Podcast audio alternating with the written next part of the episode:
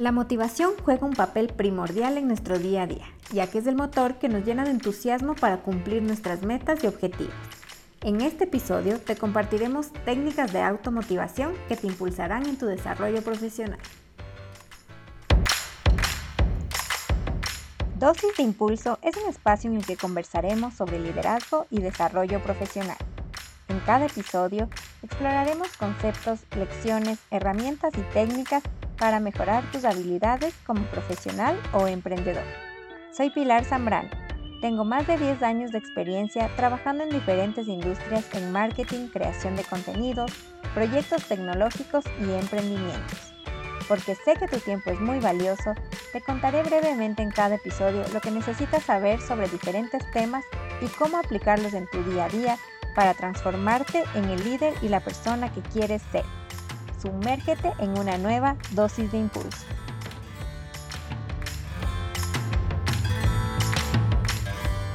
Hola a todos y bienvenidos a Dosis de Impulso. Hoy hablaremos sobre la motivación y cómo mantenerla lo más arriba posible para lograr nuestras metas y propósitos a corto y largo plazo.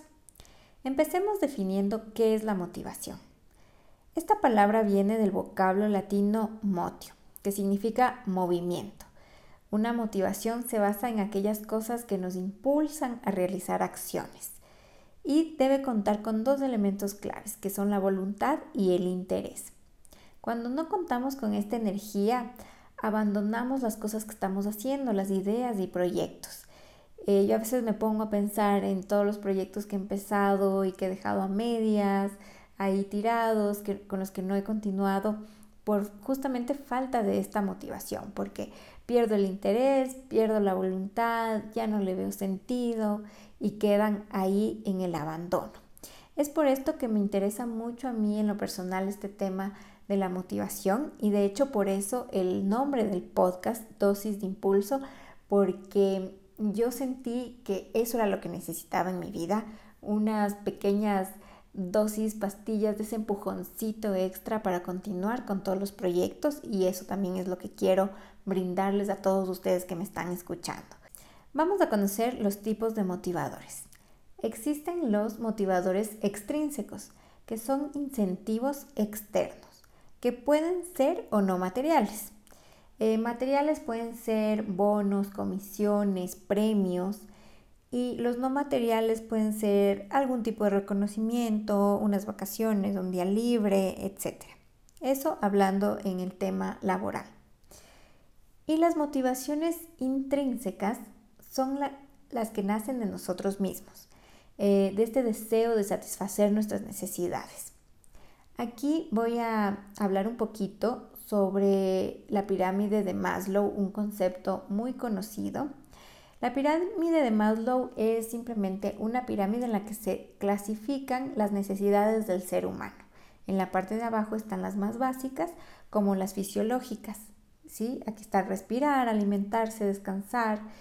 Eh, más arriba tenemos las de seguridad. Arriba de estas están las sociales, como las de amistad, afecto. Y muy cerca de la, de la cima están las necesidades de estima y reconocimiento para finalmente llegar a la necesidad de autorrealización. Cuando ya hemos cumplido todas nuestras necesidades, ahí es cuando nosotros nos sentimos autorrealizados. Entonces, cada que tenemos una de estas necesidades, nos motiva a hacer una acción. Por ejemplo, si tengo frío, esto me motiva a ir a buscar una chaqueta. Eh, si estoy sola, pues me motiva a llamar a alguna amiga para conversar eh, sobre algún tema.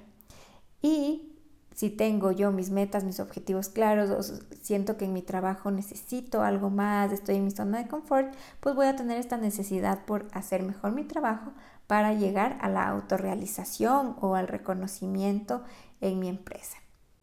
Buscando un poco e indagando más en este tema, me encontré con una charla en TED Talk de Dan Pink, analista laboral.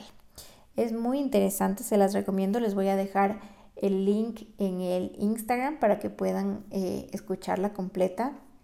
En esta charla, él nos habla sobre la motivación y cómo lo que nos dice la ciencia es muy diferente a lo que pasa en las empresas. Eh, ¿Por qué razón? En las empresas estamos muy acostumbrados a enfocarnos en los motivadores extrínsecos, en estos condicionantes que funcionan bien, pero no siempre.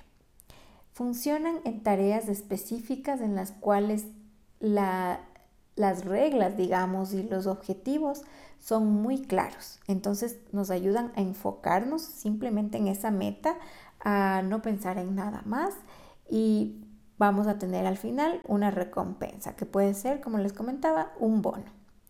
Entonces, les pongo un ejemplo, o sea, eh, si tienen que empacar pedidos, es una tarea muy simple, las reglas son muy sencillas y el objetivo puede ser empacar 100 eh, pedidos al día. Si haces 120, pues tienes una comisión adicional del 10% y así.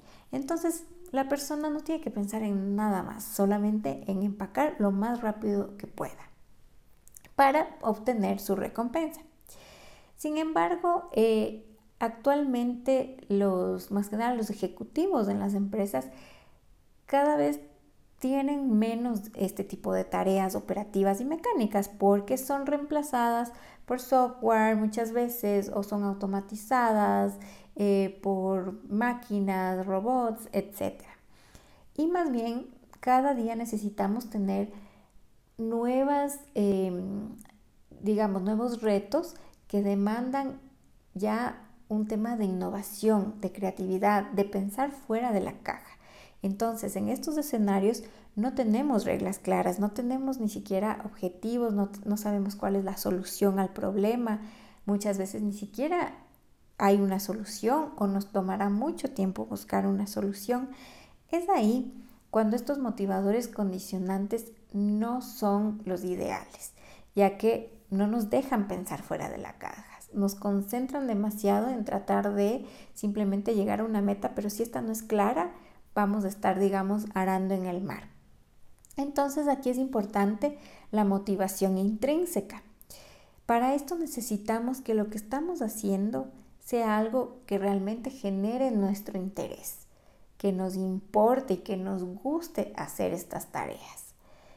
Para poder lograrlo, Dan Pink nos dice que debemos tener tres elementos claves. El primero es la autonomía. Aquí se refiere a que podamos tener iniciativa, que no tengamos que estar preguntando a nuestro jefe, oye, tengo esta idea, ¿será que la puedo implementar? O mira, ¿qué tal si hacemos esto? Sino que podamos simplemente nosotros tomar las riendas de nuestro barco y hacerlas. Obviamente, viendo eh, un poco, sabiendo hasta qué límite lo podemos hacer y qué consecuencias podría tener nuestros actos. O sea, tampoco voy a hacer algo sin preguntar a nadie algo que pueda tener consecuencias muy, muy graves. Pero sí debemos tener esta cierta autonomía y más que nada en estas organizaciones que no son tan jerárquicas, sino son más horizontales, es muy importante que la gente se sienta empoderada en su área y que sepan que si hay algún inconveniente pueden probar cosas diferentes, no importa si se equivocan, porque hay veces que es mejor hacer algo y equivocarse a no hacerlo. Muchas veces el simplemente no hacer nada trae consecuencias mucho más graves.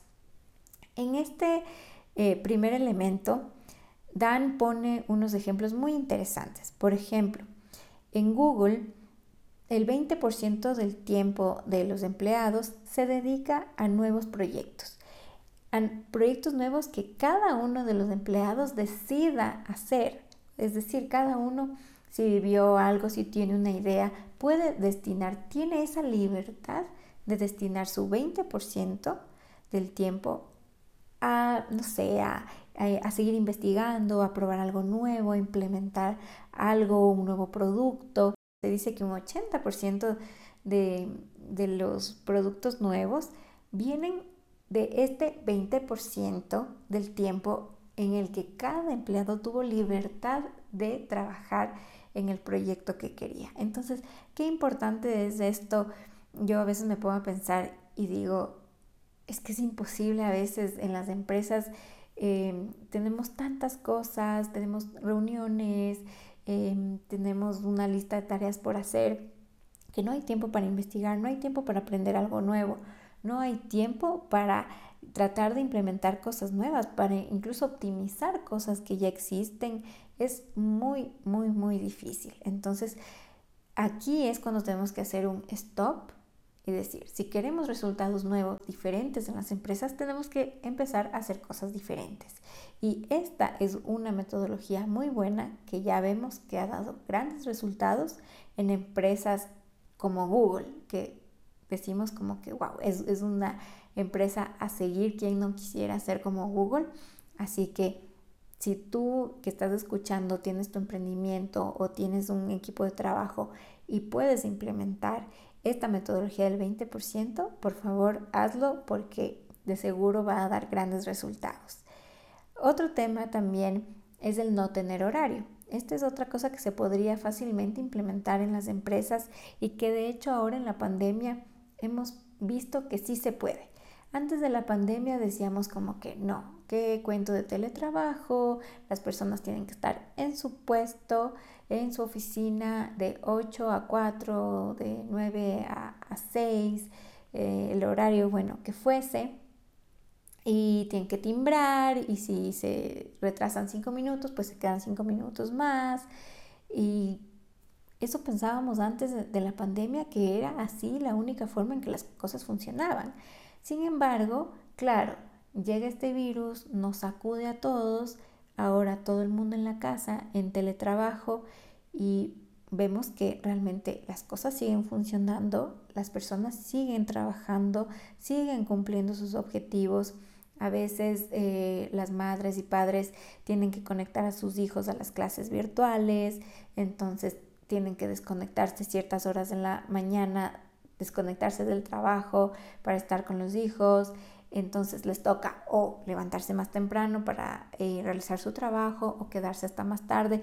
Entonces esta flexibilidad de tiempo realmente sí funciona. Entonces, ¿por qué seguimos diciéndoles que tienen que trabajar en tal lugar a tal hora si cada uno tranquilamente podría decidir cómo hacerlo, ver dónde es más productivo en qué horario es más productivo y darle esta, esta libertad, esta flexibilidad, lo cual inmediatamente aumenta la productividad y satisfacción de los empleados. Ahora, el segundo elemento clave, además de la autonomía, el segundo es la maestría. Dan Pink lo llama la maestría, que es este deseo de ser mejor en lo que estás haciendo. Esto es lo que te lleva a la autorrealización. Cuando tú ya dominas un conocimiento, dominas una tarea, la dominas tanto y has ido mejorando, mejorando, mejorando porque tú quieres autorrealizarte. Aquí se me viene el ejemplo de los deportistas, los deportistas élite que están siempre tratando de mejorar sus tiempos, de romper sus récords personales, de romper de ahí los récords incluso mundiales, porque más allá de el premio que puedan ganar, que puedan recibir por ganar cierta competencia, el saber que pueden seguir mejorando sus propios tiempos les hace como que llegar a la pirámide, al, al punto máximo de esta pirámide y decir, lo logré y sentirse realmente autorrealizados. Entonces, igual pasa en las empresas. No importa, digamos, más allá del bono que pueda alguien recibir, si tienen las metas claras y saben que pueden mejorar esa meta, que pueden eh, sobrepasarla, sobrecumplirla y decirlo, yo lo logré, realmente lo hice. Y si es que les damos el tiempo para que se sigan preparando, si les damos capacitación, si les dejamos también esta libertad de tomar las iniciativas para que sigan mejorando, eso es lo que va a lograr que se mantengan súper motivados. Y finalmente, el tercer punto del que nos habla es el propósito. El saber que lo que estamos haciendo, más, de ser una más allá de ser solo una tarea este, mecánica, operativa o algo muy independiente del resto de áreas, es algo que forma parte de algo mucho más grande. ¿Sí? Estamos, y, cuando lo que hacemos está alineado a nuestros valores, a nuestro esquema de principios, cuando la empresa en la que trabajamos también está alineado a estos valores, sentimos que tiene un propósito, sentimos que lo que hacemos no es una cosa del día a día, sino que es algo muchísimo, muchísimo más grande, mucho más importante. Y eso también nos ayuda mucho al tema de la motivación. No es simplemente decir, eh, sí, trabajo solo para ganarme el sueldo del día a día sino decir como que hoy trabajé y gracias a mi trabajo tantas personas pudieron tener su servicio, tantas personas pudieron solucionar sus problemas técnicos o tantas personas pudieron mejorar su calidad de vida gracias a las ventas que, se que les realicé. Es pensar más allá, ver el propósito, ver eh, the big picture como, como lo llaman en inglés, o sea, todo el panorama Em, y qué es lo que estamos logrando, qué es lo que estamos logrando con nuestro producto, con nuestro servicio, con el trabajo que estamos haciendo en el día a día, que forma parte de un equipo también, ¿no? El tema de del trabajo en equipo y del ser parte de, que también ayuda mucho. Así que, bueno, esto les quería compartir en cuanto a la motivación. Eh, la verdad que yo sí era de las que pensaba que para sentirse motivado eh, casi todas las cosas tenían que venir externas y tenía que ser algo muy material.